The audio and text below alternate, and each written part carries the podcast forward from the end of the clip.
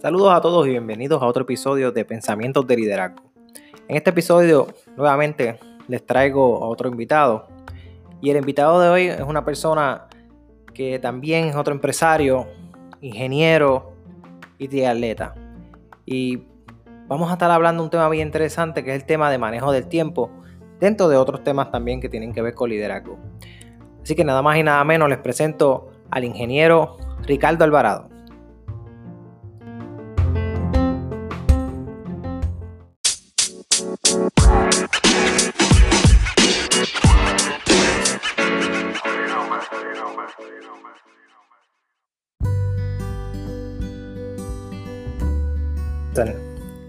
Saludos, saludos a todos y bienvenidos nuevamente a otro episodio de Pensamiento de Liderazgo. Aquí estoy con mi invitado de hoy, el ingeniero Ricardo Alvarado. Ricardo, cuéntanos, ¿verdad? Primero a qué tú te dedicas y cómo te pueden contactar. Saludos Arturo, espero que esté todo bien por allá.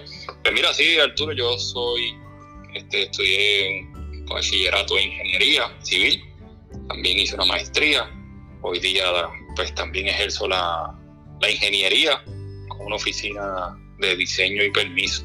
En adición a eso, también tengo una compañía dedicada a la construcción, prácticamente construcción civil, por lo que estudié la parte de la ingeniería industrial, todo entre clientes que tengo, pues, pues eh, el gobierno es uno de, ellos, haciendo carreteras y demás.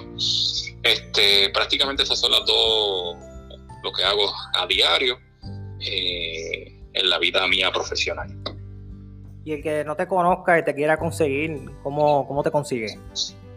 Ah, pues muy fácil, sí, seguro. Me puedes conseguir a, a la oficina de ingeniería para si necesitas un permiso al 263 4133 263 4133 o como contratista al 787-720-5553. Y mi celular personal, que es el 7, y comercial también, 787-221-9000. 787-221-9000. Esos números me pueden conseguir. Sí, que ese celular es del pueblo, me imagino. Sí, ahí fíjate, personal y comercial. Estamos en todas. Pero la orden para, para, para, el que sea, seguro que sí. Mire, antes de comenzar con el tema de hoy, que el tema principal es manejo del tiempo, ¿qué, qué tú crees que te distingue a ti como, como ingeniero y contratista para una persona que quiera ¿verdad? hacer un, un trabajo? ¿Qué, ¿Qué, qué, te distingue? Pues mira, yo te podría decir que, que, mi combinación es lo que hace la diferencia de ingeniería, de ingeniero y contratista. Y me voy a explicar un poquito más profundo a eso. Es que hay contratistas que son ingenieros y, y viceversa, pero no todos ejercen las dos profesiones consecutivamente.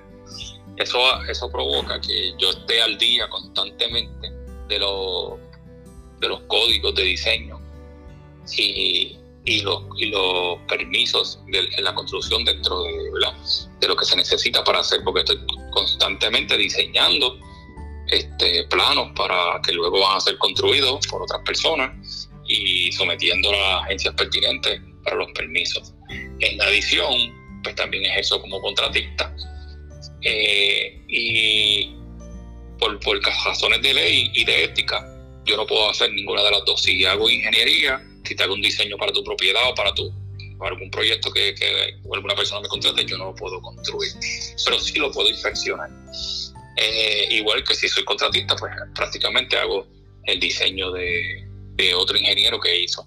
Esas dos relaciones es lo que hace, me hace diferente a, a nosotros, ¿verdad? Y también hablando también no de mí en lo personal como compañía, porque estamos todo el tiempo viendo posibilidades que ayuden al cliente, en el caso el del dueño, a economizar ese dinero o cosas que detectamos que podemos mejorar y podemos hacerle comentarios al diseñador si fuera desde el ámbito de la parte de la construcción. Y desde el punto de ingeniería, este, si alguien me, me contrata para hacer un diseño, cuando estoy en, durante la construcción, ¿verdad? que me da la, inspección, que por lo general eso está relacionado pues conozco la forma y manera que se construye, cuáles son ¿verdad? Este, lo típico y, en, esa, en esa área. y puedo también este, ayudar al contratista.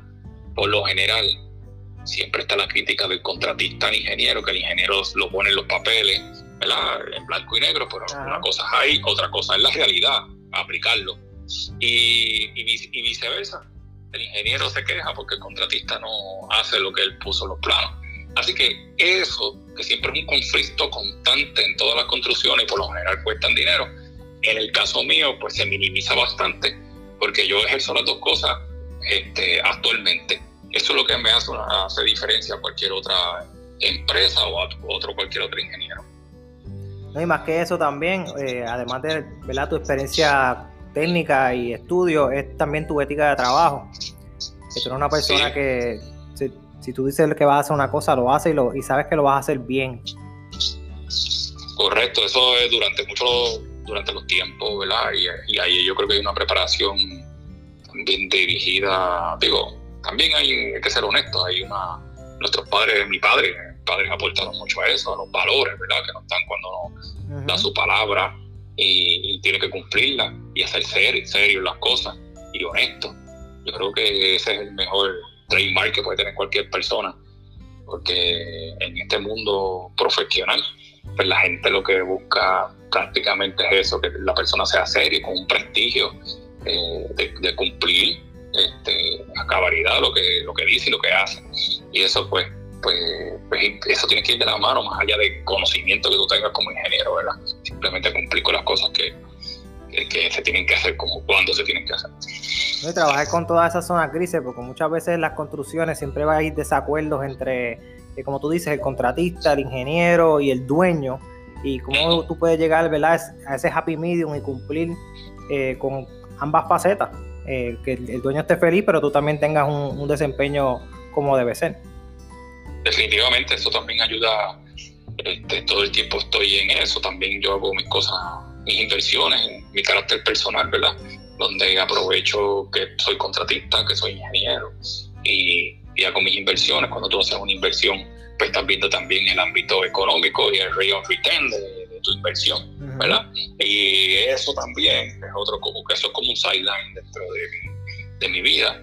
Eh, pues ayuda a comprender que el dueño hace una inversión pues, con un propósito y de nada vale si ese propósito no se cumple, porque entonces no, no hay obra o, no tiene sentido hacer la obra.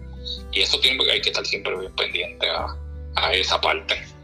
No, definitivo, y, esa parte económica que a veces tiende a ser hasta más difícil que cualquier otra parte, porque muchas veces cuando empiezan las construcciones se tiene un presupuesto y la gran mayoría de las veces se sobrepasa del mismo es bien pocas veces que el presupuesto sea que tú tengas un presupuesto y gastes menos de lo que de lo que vas a construir. cuéntame sobre eso, en tu experiencia. Pues mira, yo honestamente yo nunca, nunca he visto un proyecto que, que, salga en menos de lo que es el proyecto.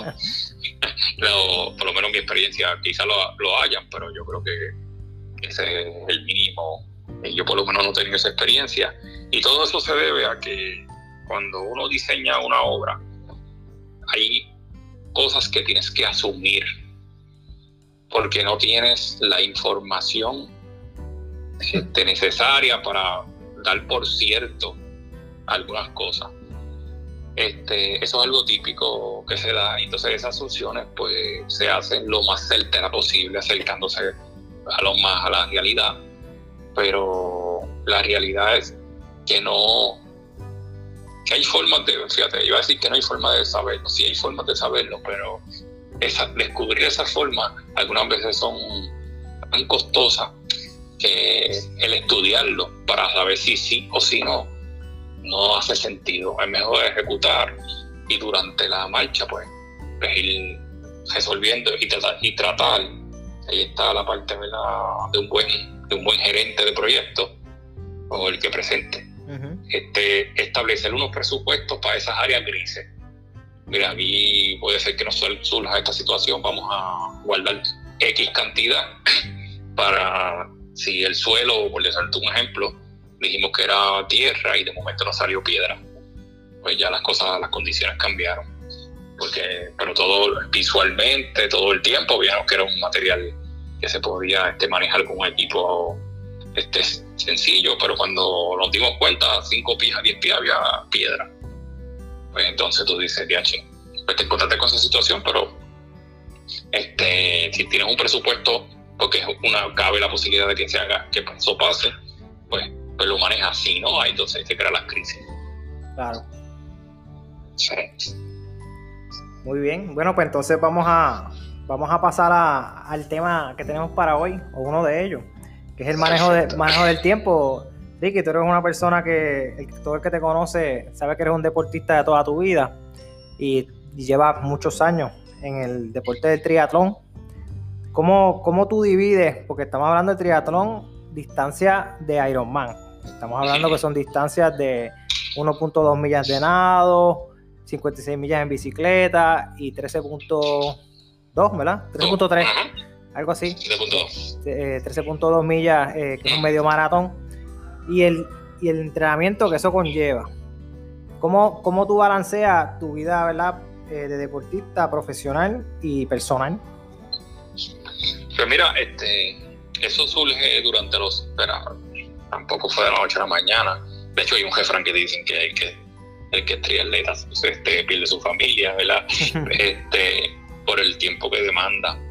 la, la, realidad es que durante, durante los años, después de, de, crear mi negocio de contratista, después de, crear, después de montar mi oficina de ingeniería, pues empecé a, a, a correr, realmente yo empecé cogiendo y cogía las tardes, después que salía de trabajar, para hacer mi ejercicio. Le dedicaba una hora, dos horas, y así entré en la vida del deporte. Ahí la descubrí en esta vida del deporte que después del estrés que causaba tener un negocio y demás, eso me liberaba de esos estrés. Conocía gente diferente y hablaba de otros temas que no tenían que ver con nada de lo que había pasado el día a día. Era como, era como mudarme para otro lugar cambiar de, de, ambiente completamente. pues, para contestarte tu pregunta del manejo de tiempo, viene un poquito con el tema que tú estabas, que has hablado en los últimos podcasts, eh, el liderazgo, ¿verdad? Y dentro de, esa parte del liderazgo está el manejo de tiempo y delegar. Pues, pues yo hice un modelo de negocio a mí me encanta hablar de esa palabra, lo que es modelos de negocio, donde empecé, como dije anteriormente, a delegar tareas a personas que yo entendía que estaban capacitadas para, para poder hacerlo. Entonces se convirtió la, la, las que prácticamente es que hacía yo todas, pues, pues en, en mi nueva tarea, que era velar porque se siguieran los controles, la calidad y verificar que todo estuviera cogiendo según ya estaba establecido. Y poquito a poco empecé a tener un poquito de más tiempo. Ok. Pero la realidad es que eso es un...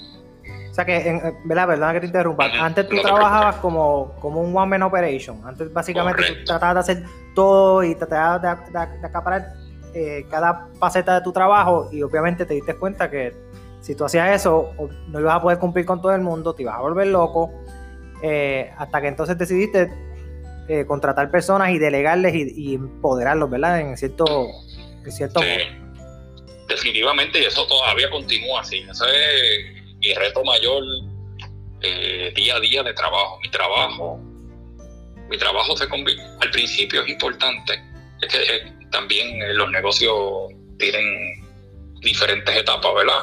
Y cuando tú comienzas un negocio, pues, pues, pues, es hasta bueno que tú seas el one man por un momento. No, definitivo. Porque, conoces, primero que económicamente tienes un alivio y lo que tienes que dedicarle es tu tiempo y tu pasión. Y como estás apasionado, a ti no te importa si te tomó o no te tomó tiempo.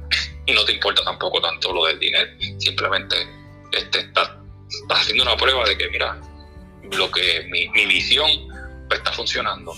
Después que tú tienes cogiendo el negocio, que ya tú empiezas a moverse la juega, como digo yo, que empiezas a tener ingresos, pues entonces que viene esta otra, esta otra fase que dice, TH, tengo que buscar a alguien que me ayude en esta faceta.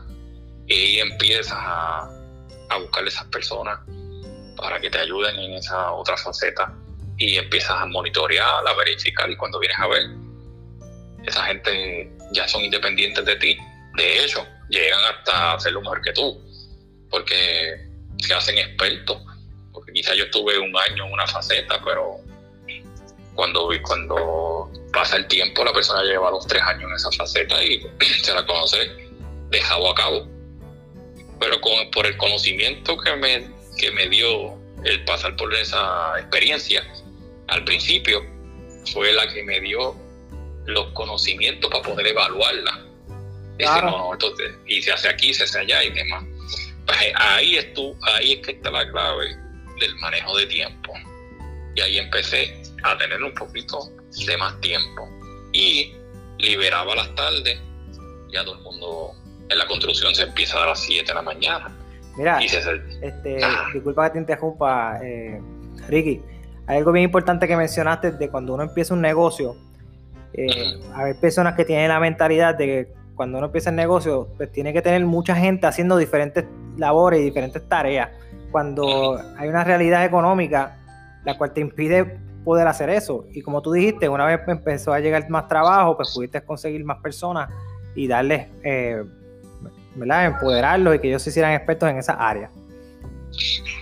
definitivamente ahí está la, la, clave, porque la realidad que el reto mayor de, cualquier negocio es la parte económica, ¿verdad?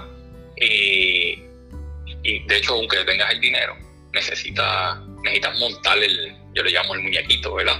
Y tienes, y tienes que hacerlo tú prácticamente presencial. Tienes que estar ahí live, viviendo, y porque la realidad es que es el dueño o el creador, que es el que tiene la visión de lo que, de lo que, de lo que quiere para su negocio. Y eso, y eso no lo, y eso no es bien difícil de proyectar a otra persona. Y la responsabilidad también. Sí, definitivamente. Eso es tu, hijo. Como cuando tenemos, los que tenemos hijos sabemos eso, ese es tu hijo. Tienes que, protegerlo, cuidarlo. Nadie lo va a hacer, nadie. Puedes, nosotros podemos buscar a alguien que nos cuide a los niños, un gatito, a lo que salimos aquí y allá, pero jamás en la vida es el amor que le tiene el padre, ¿verdad? Pues así mismo es los negocios. Tienes que tú estar ahí y vivir poco a poco. Y hablando de eso, eh, como tú dices, el, el, amor que le tiene el padre al negocio y y la gente se da cuenta cuando el padre como que tiene, se, como que se quita un poquito y le quita el amor, pues se da cuenta rápido el negocio de que empieza a decaer. Cuando, él, cuando no le quita ese amor. sí, fíjate, yo he leído un poquito sobre eso, Arturo, y buscando soluciones a esa, esa realidad. y, y, y, empiezo a coger modelos como modelos ya, ¿verdad? Negocios que ya funcionan sin que su sueño sea presencial. No sabemos algunas veces, hay negocios que no sabemos ni quiénes son los dueños. No, definitivo, estas grandes cadenas. Estas grandes las cadenas y demás. Pues, pues esa, esa, esa, gente lo que hacen es un sistema, ¿verdad? Sistematizan su, su modelo, que sea el modelo de negocio el que venda, no la persona. Entonces, pero obviamente, objeto, pero ya eso es un eso es cuando el negocio es mayor, como digo yo, ¿verdad? Estamos haciendo la analogía de niño, adolescente a mayor. Pues llegan a ese momento. Y la clave de eso es que el sistema que se haga es un sistema bien simple, pero, la, pero que sea con un resultado constante.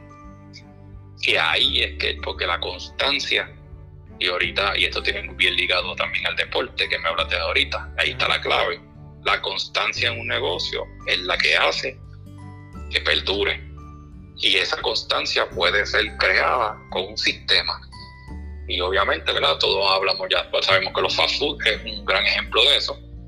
Si tú vas, si vamos a un fast food, por darte un ejemplo, este, las papas fritas pues saben igual. Pero las papas fritas, yo que yo, yo tenía la oportunidad de construir restaurantes y ver el proceso de cómo es. Pues, pues mira, las carnes eh, y las papas y todo lo que mandan allí, muchas veces viene precocinado. ¿Qué significa eso? Que ya, ya está adobado, ya está precocinado también. Sí, todo está estandarizado. Estandarizado, entonces tú dices, esta gente va a hacer una costilla y me la dieron en 15 minutos. Yo hago una costilla en mi casa y cuando la descongelo, esto, me, tomaron 45, me tomo 45 minutos, como día esta gente. Ah, y sabe rica. Exacto. Ajá, pues que ya está, y eso ya está precocinado. Hay un sitio donde al día antes si saben que esto van, también tiene un proceso y lo ponen, pero la clave de eso no es esa, este Arturo, es que eso lo puede hacer una persona sin mucha educación. Puede ser una persona este, con un cuarto año de cocina, la mejor pechuga, la el mejor bistec, la mejor este, costilla, el mejor hamburger, y que no es el mejor, pero el más constante, ¿verdad? Y no importa que cambie de turno, no importa quién es que esté detrás. El mismo sabor. Siempre el mismo sabor. Y ya sabemos que hay otros negocios que dependen del cocinero. Si el cocinero es este, el sabor es uno. Si el cocinero es este, el sabor es otro. hay muchos restaurantes que cierran por eso, porque el dueño eh, contrata a un, a un, a un chef eh, y después ese chef viene por el ladito, monta su propio negocio por el ladito y se chavó el dueño del negocio. Y, se oh, de hecho, y de hecho, por eso este negocio, el, negocio de los restaurantes es el más, el, que más este, fracasos tienen a nivel empresarial y muchas veces por eso. Y pues obviamente el, dueño lo hace, pero eso algunas veces se recomienda que sea el, el, dueño, el, dueño que tenga conocimiento de algo de cocina, ¿verdad? este, para que entonces pueda defender esa parte. Pero la realidad es que si ese dueño, que sea, crea un sistema que no tenga que depender del chef, sino que lo haga con cualquier persona, pues definitivamente tiene un negocio que puede perdurar mucho tiempo. pero ese y es algo complejo. Sí. Pero hay, un hay libros por ahí, este, y eso es para el que le interesa ese tema, este, que te explican cómo se monta eso, cuál es el, cuál es, cuál es, cuáles, son los pasos a seguir para hacer eso.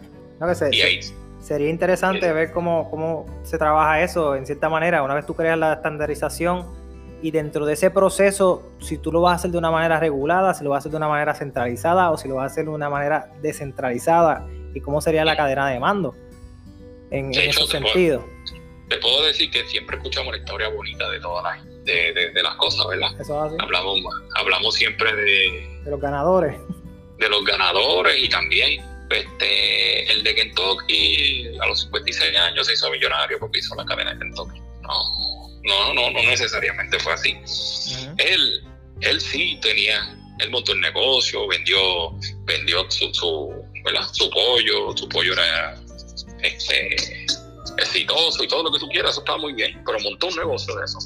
Pero hubo otra persona que le dijo, vamos a montar una franquicia.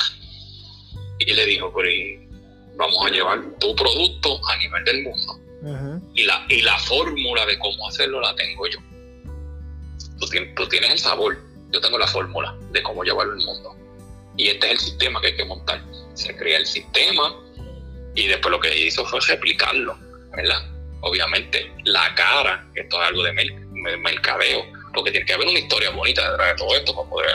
Claro. Es, el, es el, la historia de, del coronel Sanders. 56 años, todos tenemos tiempo para. Y eso es cierto también.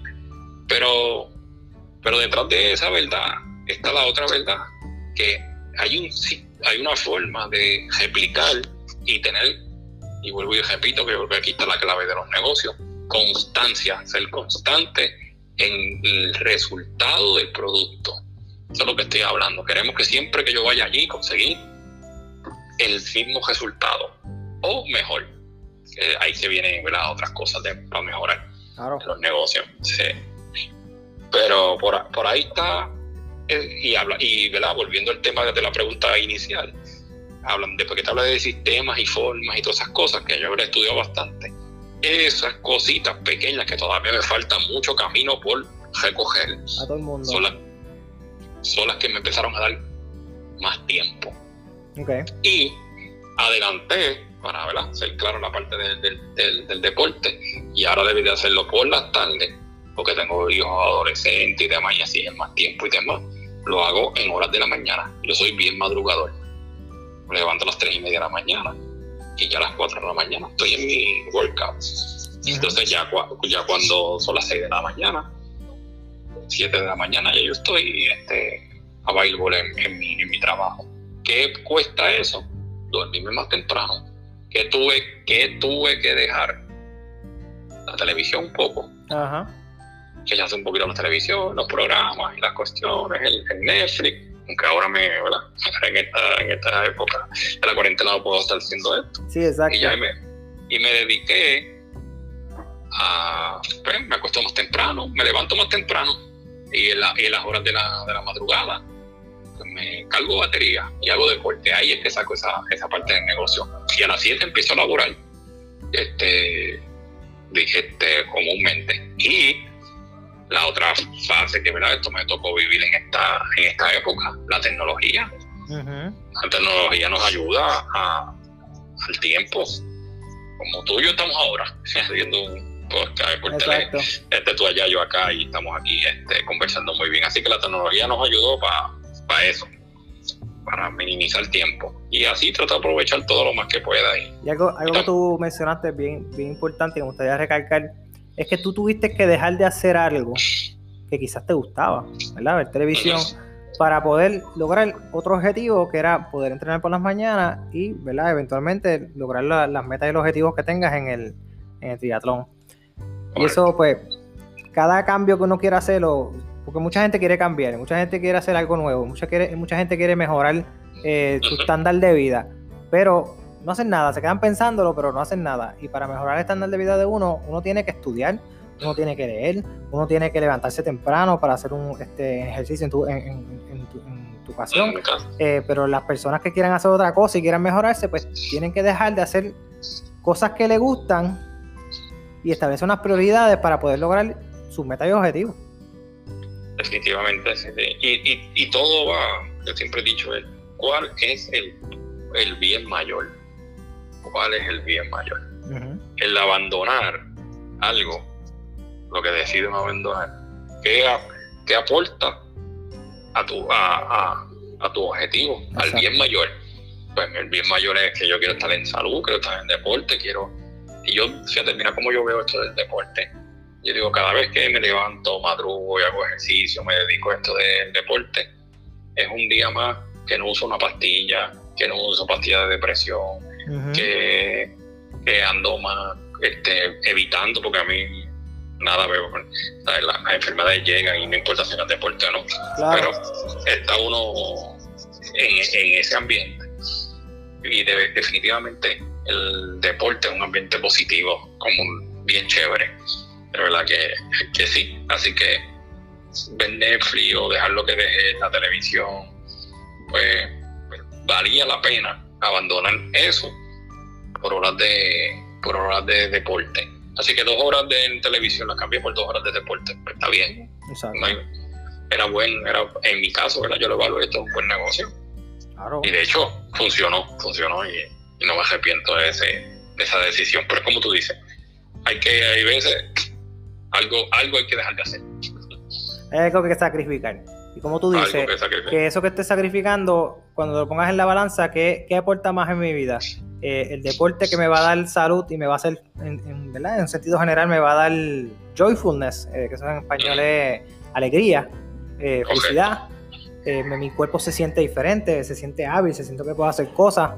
las personas que son ¿verdad? overweight o están en cierta manera, pues tienen sobrepeso, pues se sienten siempre como, como down, siempre se sienten con sueño, siempre se sienten, te sientes mal. Cuando tú estás sobrepeso, te sientes cansado, te sientes que no puedes hacer nada y cuando estás en, en, ¿verdad? en peso y estás fuerte, la, cosa cambia.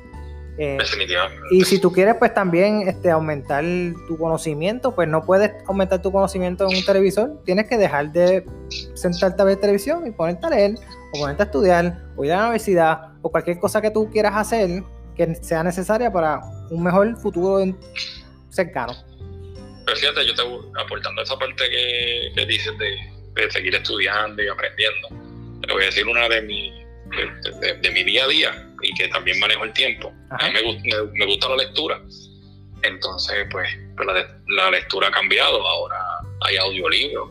este, también están. El audiolibro es pues, bien parecido a lo que estamos haciendo hoy ahora. Correcto. Pues, pues mira, yo me levanto a las 3 y a mí me encanta leer y quería seguir haciéndolo, pues empecé a comprar audiolibros. Y tú sabes a qué hora yo los escucho, de camino a hacer deporte. Como yo me levanto a las tres y media, salgo a las cuatro y yo viajo a San Juan porque voy a la piscina allá. Eso me toma una hora. De cuatro a cinco en esa hora, yo lo que hago es escuchar un libro, un audiolibro. Lo escucho, lo escucho, lo escucho. Sí, me encanta. Ricky, dame un te voy a parar y voy a poner otra, otra cosa a grabar. Estamos en, en el audiolibro.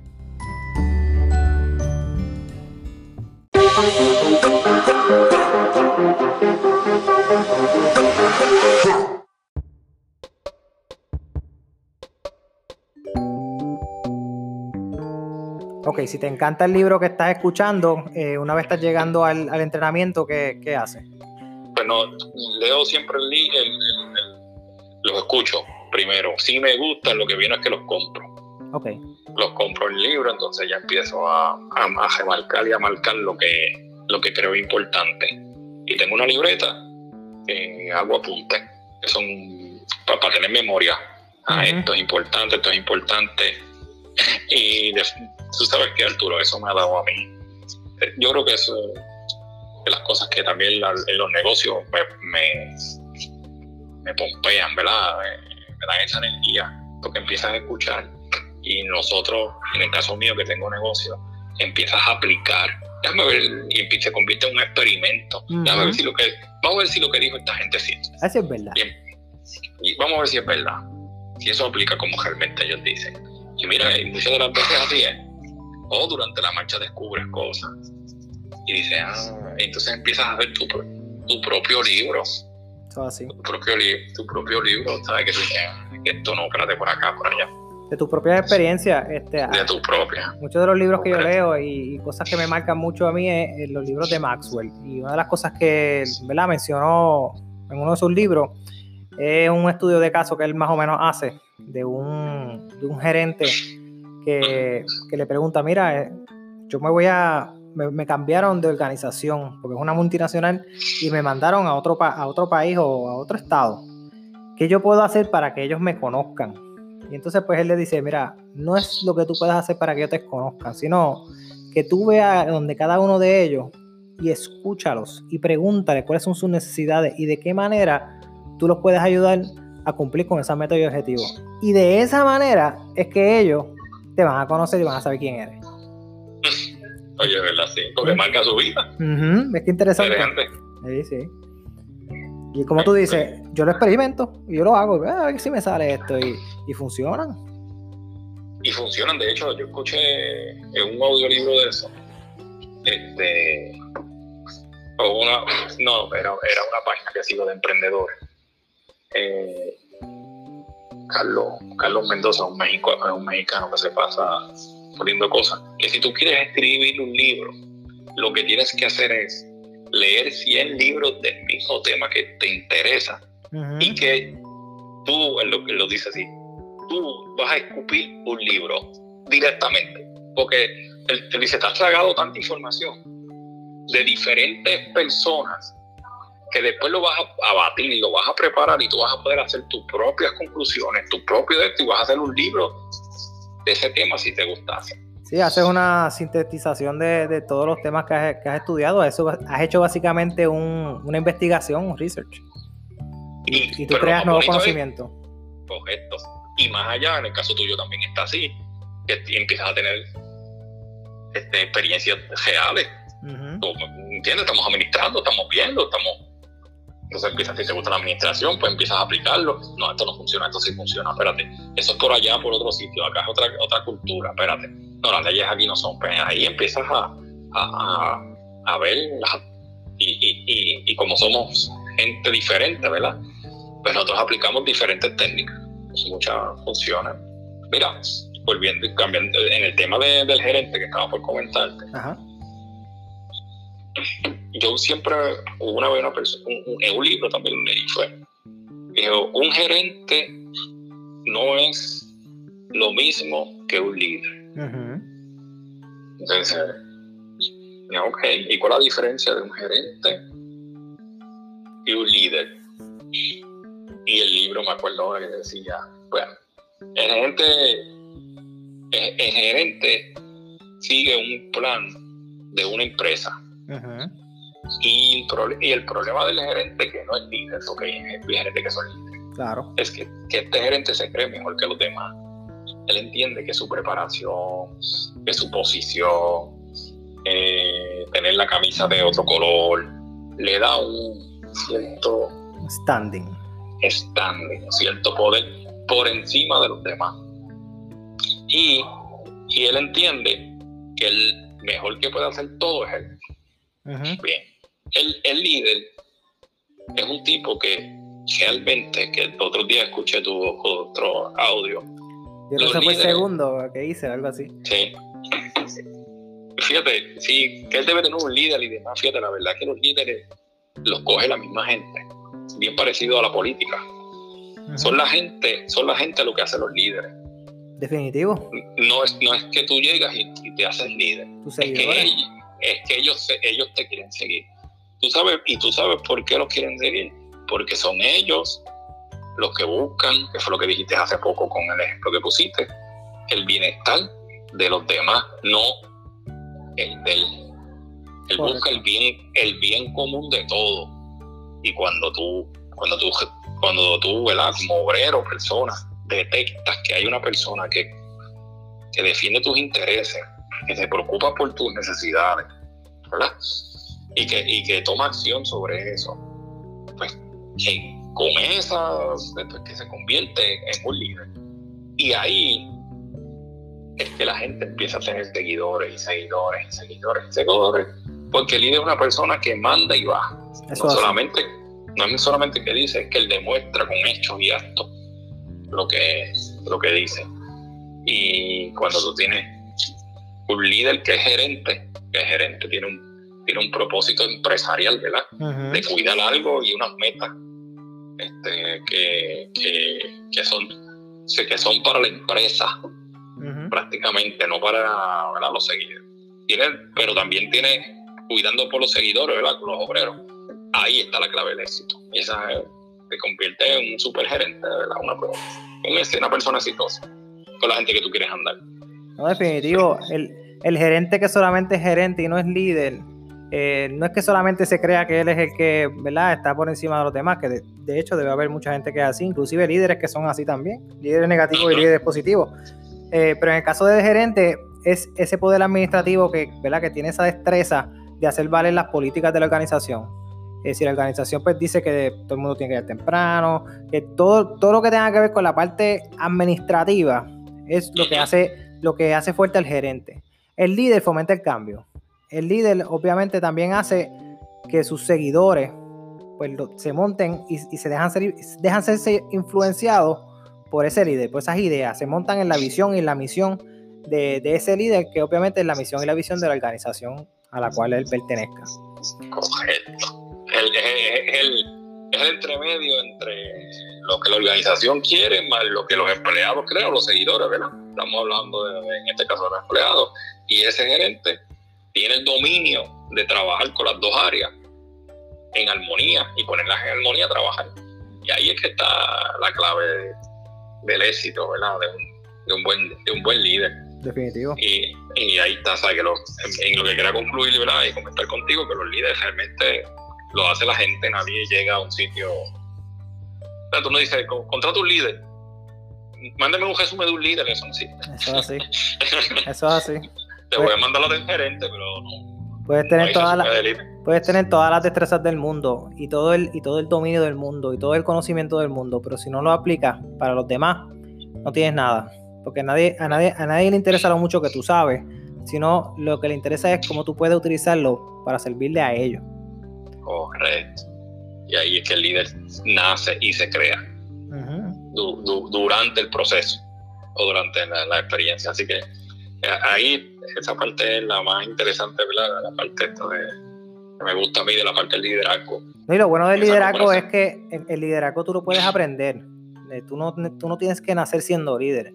Si tú lo aprendes y aplicas la, la, ¿verdad? las destrezas que tienen que ver con liderazgo, que muchas de ellas son destrezas de vida, de cómo tú te relacionas con las personas, porque sí tienes que tener un dominio técnico de la empresa que tú vayas a trabajar, eso es obvio, porque entonces nadie, no puedes dirigir, no puedes dirigir a nadie si no tienes el conocimiento técnico, pero no se basa solamente en eso, en, tener las destrezas y, el conocimiento para ello, sino que de qué manera tú puedes desarrollar equipos de trabajo donde tú trabajas con gente que piensan totalmente diferente y cómo tú lo puedes unificar esa misma idea, que esa misma idea es, nuestro propósito, que es la misión, y hacia dónde queremos ir, las cosas grandes que queremos lograr dentro de la organización. Y eso es lo que hace un líder. Y de hecho, tú sabes otra cosa en esa parte del líder que aporta a una empresa bien grande. Hay dos formas de... Hay, hay empresas algunas tienen dos filosofías. Una, o contratas conocimiento pleno y experiencia, o contratas no tanto conocimiento y lo desarrollas dentro de la empresa, ¿verdad? Ese, va, aprendiendo. Pues.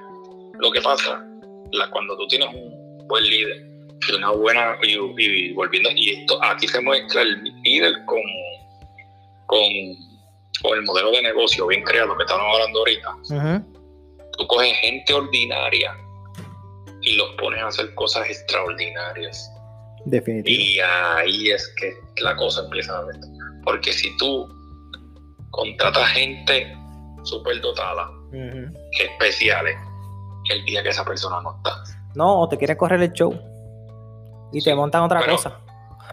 Que tú, que tú lo dijiste ahorita con el ejemplo del, del, del chef. Que monta, con, con, trata, montate un restaurante y contratate una, una persona súper este, dotada en esa parte, ¿verdad? la cocina, un chef cuando el chef se fue, se acabó todo. Ya el negocio se cayó, no hay consistencia, no hay nada.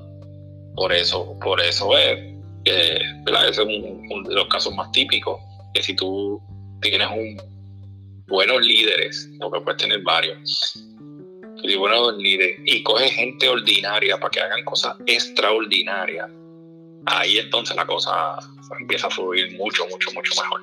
Definitivo empiezas a, coger esto bien, bien chévere. Cuando tú coges ese truco, olvídate, ya empiezas a, de hecho empiezas a ver otros horizontes más lejos y demás. Pero es eso, es eso, conseguir gente adecuada, que te empiezan a dar tiempo, el tema principal de nosotros, ¿verdad? Y, tú empiezas a descubrir otras otras cosas, reconociendo que hay gente que hace mejor que tú muchas, muchas, muchas cosas. Pero ahí está la parte de, del dueño, del líder y todas esas cosas, que es una persona visionaria, que tiene visión. Este, y que también aplica las cosas, ¿verdad? Más, allá de, de, tener visión hay que, que, hacerlo. De hecho, en ese mismo tema, ¿verdad? La, eh, las personas, hay muchas personas creativas, ¿verdad? La cosa está la creación, la creatividad y la innovación. Entonces, las de las dos no son iguales. La creatividad es las cosas que uno piensa, todo el tiempo está creando y pensando. La innovación es cuando tú coges la creatividad, la creatividad y la aplicas. Cuando actúas y haces algo que se innovó. Mientras tanto, es creatividad está en tu mente pensando. Sí, se quedan ideas. Eh, se quedan ideas. Tú eres bastante creativo haciendo, dando ideas. Aplicándola, eso es innovación. Eso son, otra cosa. Son otros 20 pesos. Como Los otros 20. Sí. Sí, todo el mundo tiene la idea de construirse un negocio, todo el mundo tiene una idea de hacer que su negocio sea multinacional, pero de poder lograrlo son otras, ¿verdad? Son otros, otros 20, pesos. Hay, otra, hay una, unos pasos, una estructura que hacerlo. Y ahí están muchas cosas de la innovación cómo hacemos y, y creerle esa, esa cosa. Definitivo. por ahí está, por ahí está la, la idea. No, definitivo, estoy de acuerdo. Sí. Mire, ¿cuál, ¿cuál ha sido tu, tu mayor fracaso y, y, qué aprendiste de eso? Pues mira, yo he tenido, siempre obviamente todos, todos hemos tenido fracasos. Te puedo hablar uno de negocio en un momento monté una, compré un gravero que creía que iba a dar, para que le diera support a la compañía de construcción, vendiendo la arena, piedra, y, de ahí se me ocurrió hacer una ferretería para que comprarle los mismos materiales okay. que usaba la misma empresa y que fuera la empresa su primer cliente y demás. Y la otra gente. Pues mira, esa, ese negocio no me funcionó. Porque no tuve, como ya estaba enfrascado en construcción, ingeniería, no le dediqué el tiempo. Esto fue lo que aprendí. A lo que te dije anteriormente, a montar el muñequito completo, vivir la experiencia ahí, enseñar, enseñarle a los que estaban allí cuál era la visión, la misión, el propósito. ¿Entiendes? Simplemente lo compré, puse empleado y lo puse a coger. No funcionó. Hay que tener vocación para lo que uno hace también. y, hay que, y hay que estar ahí. En esos primeros, en esos primeros, en ese inicio. Y, y de ese fracaso fue que aprendí en carne propia lo que te acabo de, de, de decir. Que los negocios uno tiene que al principio estar uno y poquito a poco, aunque tengas dinero o no tengas, tienes que trabajarlo como si desde el principio, pequeñito y aprendiendo. Eso fue uno de los, de los, de los de uno de los fracasos así a nivel este, empresarial y de negocio. Este, en el deporte eso a cada rato uno va con unas expectativas y, no se da. Se ha aprendido que lo importante es el ahora. Si te agobias, la parte este, emocional es bien importante en cualquier persona y controla mucho en tus decisiones. De hecho, no se deben tomar decisiones cuando uno está controlado por la emoción por las emociones, tristeza, felicidad, lo que sea. Casi siempre son, casi siempre son decisiones malas. Así que lo importante es vivir el ahora, el momento. Si llegué y estoy estoy este, cogiendo bicicleta acá, y cayó un aguacero torrencial, pues eso es lo que hay. Está todo el mundo igual. Y pensar en que pues vamos a seguir concentrados y viviendo, pues esto es lo que toco no desilusionar, que ah, no es favorable, mire que empezó a llover, que no, que hace frío, que hay un viento, que se me explotó la goma, que por qué se me explotó la goma. Yo que iba primero, que iba segundo, que iba tercero, que estaba haciendo las cajeras. Pues no, pues, eso lo pasó. Eh, y pues de esos fracasos, este, a nivel de deporte, de deporte, pues, pues, cuando me han pasado todas esas cosas que te comenté, me explotó la goma, pasó que eso,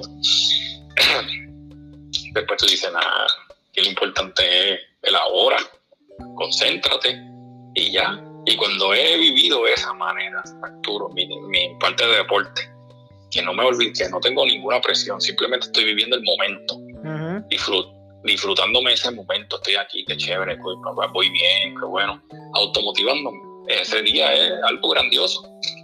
Pasan cosas increíbles, tan increíbles que uno, que uno termina diciendo, yo no puedo creer que a mí, que yo haya logrado esto. Simplemente estaba desconectado del, del todo, pero solamente ejecutando el, el ahora. Y, y, ya, y, eso fue lo que he aprendido de los fracasos en el deporte. Y de hecho se aplica también a la vida, ¿verdad? Definitivamente. Este, ahora mismo con esto del coronavirus y estamos todos en cuarentena, pues mira, yo realmente a nivel de deporte lo veo como una oportunidad para, para hacer unas cosas que nunca puedo hacer, como quedarme, este, hacer un buen estiramiento. Yo soy muy flexible, estoy buscando estirar mejor, hacer lo demás, tengo el tiempo del mundo para hacerlo, para hacerlo. Este, aprendiendo un poquito a cocinar por ahí, recogiendo en mi casa, este, organizando las cosas que, haciendo un inventario, vamos de todas las cosas que yo tenía, mira dónde estaba esto, mira que yo, yo tengo esto y ni sabía dónde estaba porque con tanto tiempo uno se le pierde, ¿verdad? Eso es así. Pues mira, el ahora, el vivir el ahora, me ha dado a mí una oportunidad de saber dónde están mis cosas. Ah, empecé a leer un libro que te decía que audiolibro, o esta vez estoy leyendo un libro este, eh, en papel. En papel y tinta. en papel y tinta, seguro y viviendo todos esos momentos, levantar, sigo haciendo ejercicio. No, definitivo, eh, pues, más, que, más que nunca hay que hacer ejercicio ahora. Y mire, comiendo está mejor. ¿De verdad? Porque, sí, comiendo está mejor porque no hay nada como la, como la comida de la casa de uno. La que se hace con amor y cariño, y olvídate. Te dice diario, porque no quería ir a comer a otro lado. Antes era como el tiempo, era el afán. Pero déjame ir allá, no tengo hambre ahora, déjame comprar allá. Ahora no, vamos a cocinar, de cocina, mi, esposa me ayuda. Pero los nenes ya tú sabes, tienen sus compromisos este, académicos, pues vamos a estamos ahí también, vamos a ayudarlos, ¿entiendes? Y como que ya nada es importante, pero todo es importante, no sé si esa parte le entendí. Sí, sí, sí, esa paradoja, seguro. Esa paradoja, sí. Antes era una, un afán y nos pararon, la vida nos paró. Mira, y haciendo hincapié en el ahora, es como cuando a veces nos sentimos así agobiados e inclusive podemos entrar en frustraciones y, hasta llegar a, tener sentimientos de depresión. Eh, por tanto, ¿verdad? situaciones estresantes que nos ocurren en la vida. Eh, concentrarse en el ahora y en, lo que, y en lo que sí puedo yo controlar. Yo puedo controlar mi cuerpo, yo puedo hacer ejercicio, yo puedo comer bien, yo puedo venir y leer, yo puedo venir y hacer cualquier otra cosa que sea productiva, eh, que me ayuda a salir del hoyo que pueda estar en ese momento. Correcto. Y prácticamente eso, de eso se trata todo. El tiempo, que fue el tema que comenzamos, es, vivir el ahora responsablemente y, lo que tú dijiste, no agobiarte por cosas que no puedes controlar, si no puedes controlar porque le, porque le hacemos caso, ¿verdad? Exacto. si no puedes hacer nada, pues no puedes hacer nada. Pero nada, eso es prácticamente este, lo, que, lo que yo he podido compartir, lo que es el tiempo, el manejo y todas esas cosas. Sí. Bueno, excelente, Ricky. Yo creo que hemos hablado bastantes temas ahí chéveres. No sé si quieras hablar de alguna otra cosita. No, yo creo que ya estamos. Este, ya tengo ahí un poquito por ciento de, de, batería, así que ya mismo nos traiciona eso, así que eh, no, no, muy complacido y te agradezco un montón, ¿verdad? Ante pie la, la oportunidad de, tener esta conversación contigo, ¿verdad? Y de este podcast. A mí este, me encanta mucho esto y, de verdad que muy ameno. Te felicito que, por esta iniciativa tuya y, y, de, aliento a que sigas haciéndolo. La verdad que, que marca personas, aunque no siempre, siempre alguien, uno le llega, hay pocas cosas y pequeñas palabras que la gente escuche de verdad que, hacen diferencia, una aportación muy grande a la sociedad. Así que te felicito por esa parte. Gracias, gracias. El, propósito de este podcast es eso mismo, hablar y dialogar ideas que, que aporten al conocimiento de las personas, que añaden valor. No, porque uno está acostumbrado siempre a ponerle radio y a escuchar este chabanaquerías o, las noticias, que todos son o, tonterías que sí, quizás me hagan reír, pero no, no aportan nada a mi vida, no aprendo nada nuevo o decidir escuchar un, podcast donde quizás hayan conceptos que ya yo conozca, pero lo pueda ver desde otra perspectiva. Y, eso, ese, es el concepto que yo trato de llevar en, este podcast. Eh, obviamente siempre he querido incorporar eh, invitados y, ahora con la crisis se me ha hecho mucho más fácil, porque está todo, el mundo disponible. Correcto. Eh, un buen momento para eso, seguro que sí. Y obviamente pero lo hace más dinámico y me gusta mucho eso. Qué bueno, qué bueno, excelente, de verdad que, sigue haciendo. Me encantó. Súper. Bueno, pues gracias a todos por escucharnos y gracias a ti, Ricky. Eh, algo que siempre he admirado de ti es que tú eres una persona que siempre estás dispuesto a ayudar a los demás. Eh, no, importa, no importa quién sea, porque lo he visto en el ámbito profesional y también lo he visto en el ámbito del deporte. Porque yo también estuve un año trabajando para hacer el Ironman. Lo logré ahí a duras medias, pero lo logré. Y siempre estuviste. siempre estuviste ahí ayudándome y también estuviste ayudando a todos los que estaban en el equipo y siempre daba de tu tiempo para, para que todos diéramos la milla extra. Y eso es de admirar. Definitivamente no te agradezco este, ese conocimiento y yo pienso que, que, la manera más fácil de recibir tal y la, o sea, para, para uno aprender, la mejor manera es enseñar, así lo debe haber dicho. Eso es así. Uno enseña y a la misma vez aprende. Esa es la filosofía. Pero gracias, gracias por, por, eso. Muy agradecido. Gracias a ti, Ricky, y que este no sea el último que hagamos. No, siempre a tu orden, como tú Súper, te cuidas. Un abrazo, cuídate bien. Saludos.